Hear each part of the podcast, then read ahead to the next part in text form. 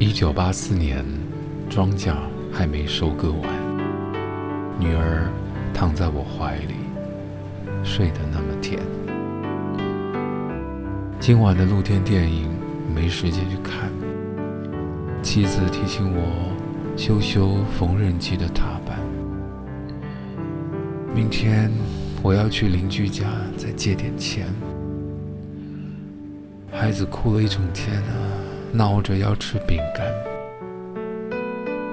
蓝色的迪卡上衣，痛往心里钻。蹲在池塘边上，给了自己两拳。这是我父亲日记里的文字，这是他的青春留下留下来的散文诗。几十年后。看着，泪流不止。可我的父亲已经老得像一个影子。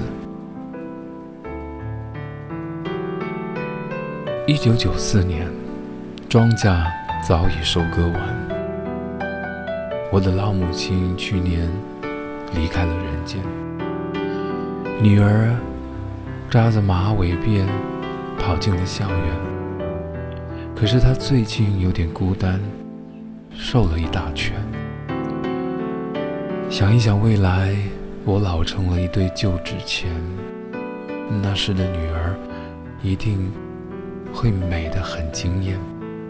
有个爱她的男人要娶她回家，可想到这些，我却不忍看她一眼。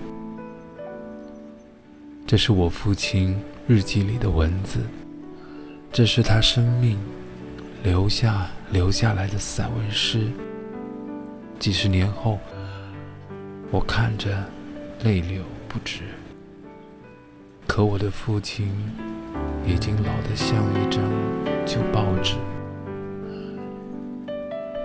旧报纸那上面的故事，就是。一辈子。